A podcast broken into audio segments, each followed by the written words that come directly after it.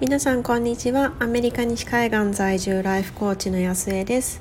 今アメリカは1月の26日木曜日の朝の11時を少し回ったところです。で今日は何をお話ししてみようかなと思っていたんですけれども、まあ、ちょっとあの違うことを話そうとしていたんですがで昨日人生の目的のあのライフパーパスのラクルカードをタロットリーダーのエミリーさんに引いていただいたのでそのことについてお話ししてみようと思います。であの昨日ちょっとあのバタバタしていてセッションの前で準備していたらあの突然ライブが始まって私すごくこのライブファンなんですけどあのそれであの見に行ったら「オラクルカード引いてます」っていうことで。もうちょっとだけ時間があってでまだあの、まあ、始まった途端に行ったのでそんなに待ってらっしゃる方もいなかったので弾いてくださいっていうふうにこうあの思わず言ってしまったんですよね。で何が出るかなってちょっとドキドキしながら待っていてであのいろいろ話したこともある方なのであの多分私のことを思い浮かべて弾いてくださったんだろうなっていうふうに思いながらちょっとドキドキしながら待っていました。でそうしたら、えっと、出てきたカードが「フリーダム」っていうカードだったんですね。でちょっと私映像パッとちゃんと覚えてないんですけれどもなんとなくグリーンっぽいようなカラーでであの、まあ、ちょっとあの文字を必死に読んでいたのでちょっと覚えてないんですけれどもなんか女の方が立っているような絵だったかなっていうふうに思います。で書いてあったのが、えっと「You are free to do what you choose」っていうふうに書いてあったんですよね。で、えっと、その解説も読んでいただいたんですけれどもその解説によるとこの人生の目的この人の人生の目的はこの世に聖なる癒しと愛と光をもたらす純粋な愛と光を運ぶ存在でプラス思考で愛を広めたり、まあ、ヒーラーとして大成するの才能があってえー、私とつながってくださる方はその場で無限のエネルギーを私から受け取ってくださるので、まあ、自分のエネルギーを消耗する必要はないですよっていうような解説をつけてくださって、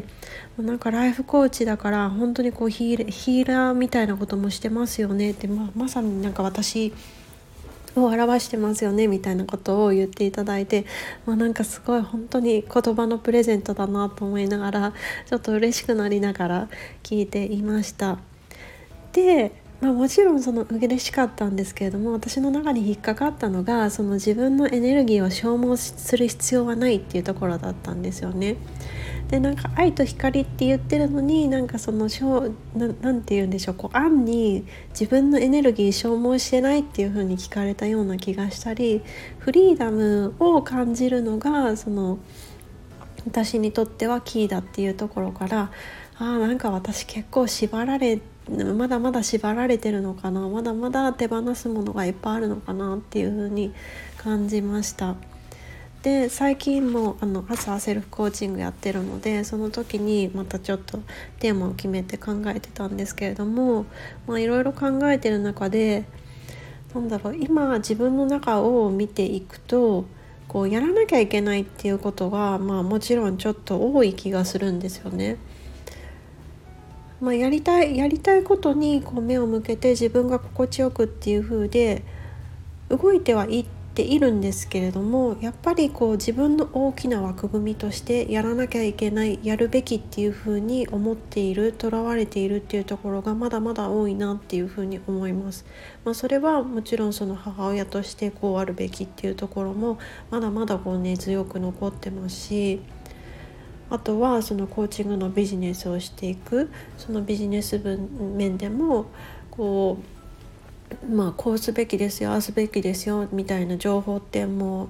いろいろ溢れていてでその中であそういう考え方をするんだマーケティングはこうでセールスはこうでコンテンツメイキングはこうでみたいななんか自分なりのそのいろんなこう情報の中からこうやるべきっていうものをピックアップしてでそれを自分のルーティンに落とし込んでで生活の一部にしてみたいな感じにしていて、まあ、いろんなことがこうやるべきことが溢れているんですよね。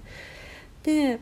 その現状を見た上で理解した上でじゃあもっと自由を手に入れるのはそのライフパーパスのフリーダムっていうカードをプレゼントしていただいたのでもっと自由を手に入れるのはどうしたらいいんだろうっていうふうに考えていました。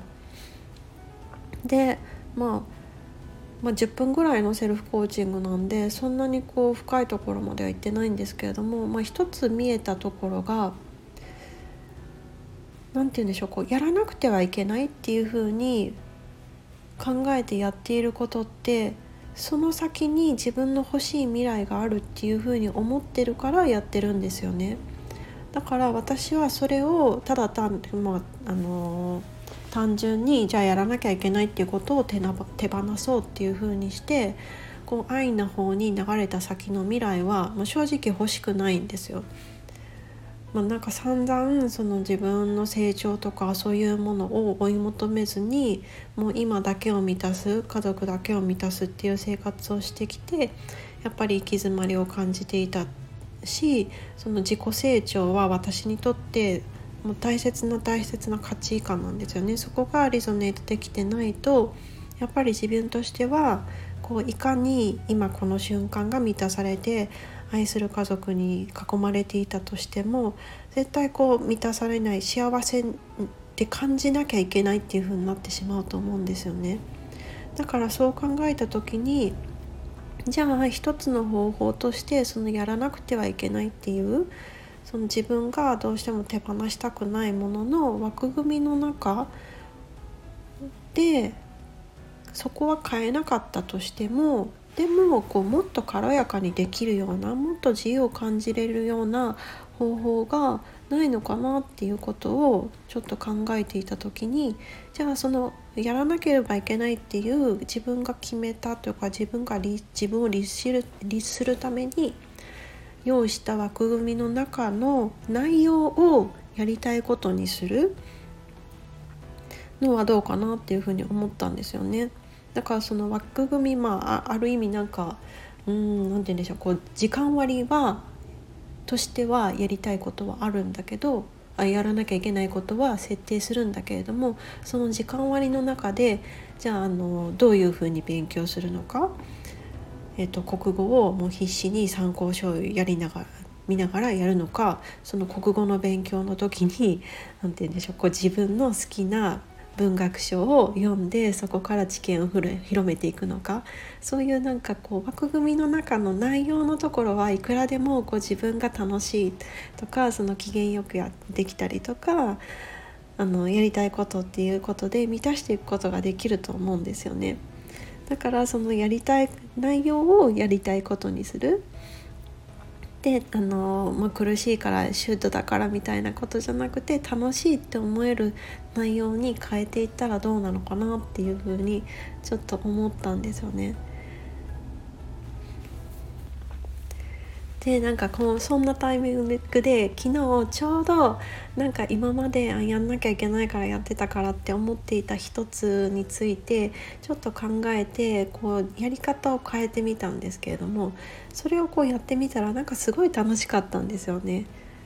であこうやってなんか試すと楽しそうっていう風にこういつもと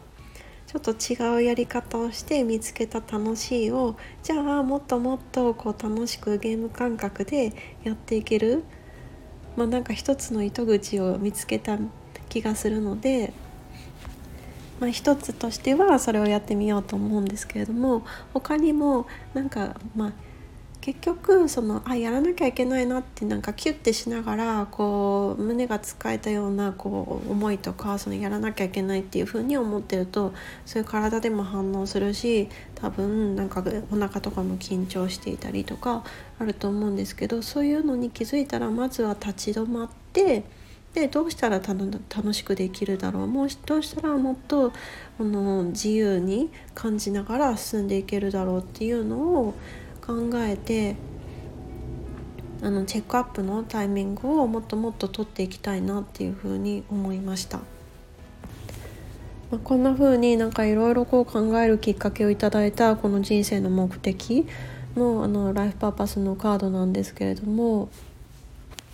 そう最近すごく思ってるのがもうどんなにこう崇高な目的だったりどんなにその輝かしい目的を持っていたとしてもそこまでの道のりがなんか苦しいなとかしんどいなとか思っていたらたとえそれを達成したとしてもその人の人生ってもうしんどくって苦しい人生になるんですよね。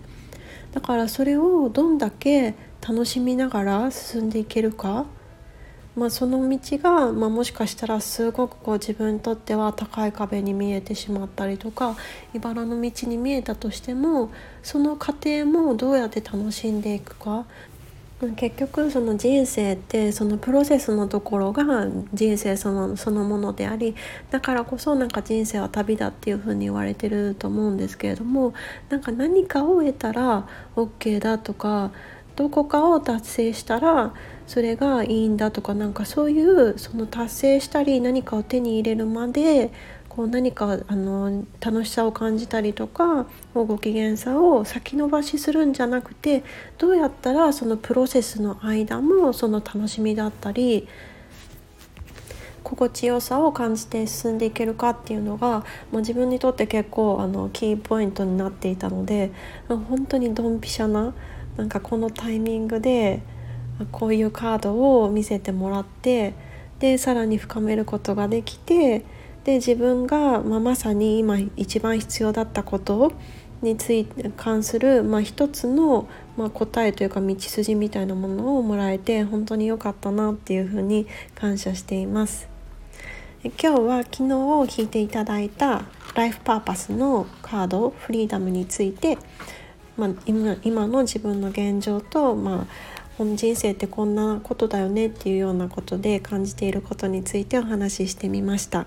どなたかの考えるきっかけになっていたら嬉しいなっていうふうに思います。では皆さん今日も素晴らしい一日にしていきましょう。